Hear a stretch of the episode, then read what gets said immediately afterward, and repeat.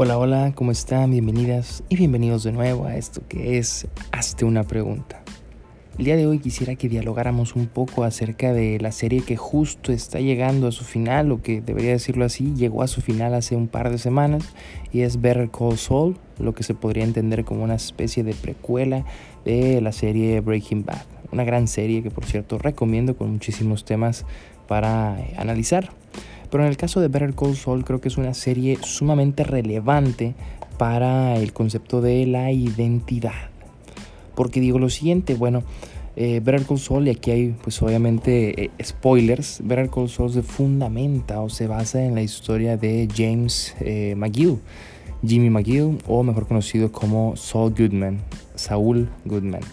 Este pintoresco abogado que en Breaking Bad vemos saca de apuros en más de una ocasión tanto a Walter White como a Jesse Pinkman, no es eh, otra cosa que un ejemplo perfecto de cómo la persona, entendiendo a la persona en su sentido etimológico de prosofón en griego, máscara, no es otra cosa que el perfecto ejemplo de cómo las personas nos ponemos máscaras para ocultar nuestras máscaras.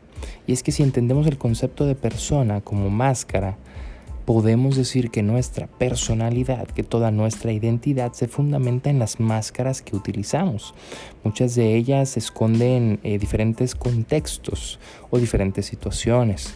Esto queda claro porque pues bueno, la identidad, vamos a decirlo así, no es algo fijo. ¿sí? Yo no por así decirlo, soy la misma persona con mi familia, que con mi pareja, que con mis amigos o en el trabajo.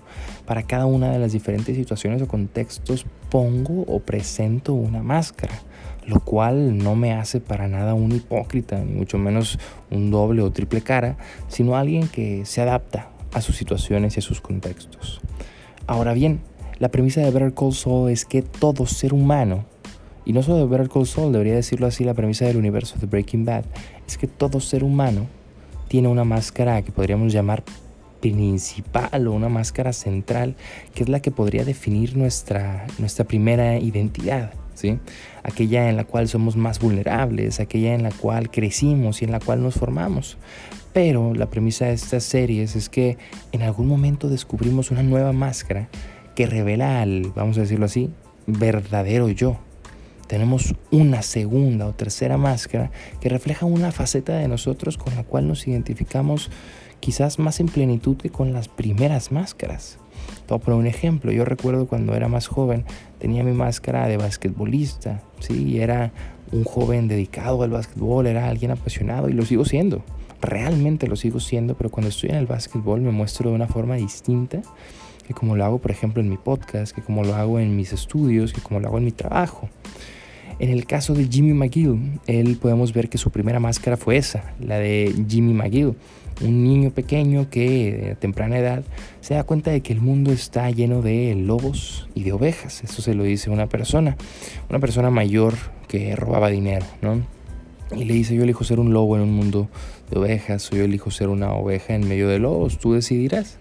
Y Jimmy McGill decidió convertirse en una pequeña, un pequeño lobo en un mundo de ovejas. Su familia, pues podríamos decir así, era una familia con valores, una familia con valores centrales y valores que lo alejaban de poder ser lo que consideraríamos un lobo. Pero Jimmy McGill comienza a tomar una faceta, una primera máscara que es la de Sleeping Jimmy, o traducir literalmente el Jimmy resbaladizo, escurridizo, ¿no? Alguien que se salía con la suya, que robaba, que hacía cosas eh, inmorales en un sentido social y también ilegales, ¿verdad? Esto lleva a que, por ejemplo, su hermano, Charles McGill, se convierte en un prestigioso abogado y que constantemente lo está sacando de apuros hasta que un día le dice Jimmy tienes que cambiar. Aquí es donde Sleeping Jimmy se convierte simplemente en James McGill, el abogado. Esta faceta previa a Saul Goodman nos demuestra una segunda máscara en la cual Jimmy trata de hacer las cosas bien genuinamente. Pero siempre hay algo, siempre hay un impulso que podríamos deducir es de autosabotaje, en el cual cuando las cosas le van bien, las, las arruinan en cierto sentido y esto es pues algo muy común en el ser humano y es la noción del autosabotaje, de creer que no merecemos lo que tenemos, de creer que no somos dignos de aquellas cosas buenas que nos suceden y muchas veces las arruinamos antes de que se consumen para evitar sentir que fracasamos, pero al mismo tiempo eso solo corrobora una idea de que no las merecíamos. Esto pasa, por ejemplo, cuando contratan a Jimmy de una empresa, digo, de una firma más bien eh, importante, y él echa a perder su trabajo, siendo muy consciente de todas las consecuencias de sus acciones, él echa a perder esa oportunidad. Posteriormente y después de momentos muy simbólicos como el juicio contra su propio hermano, Jimmy McGill se convierte en Saul Goodman.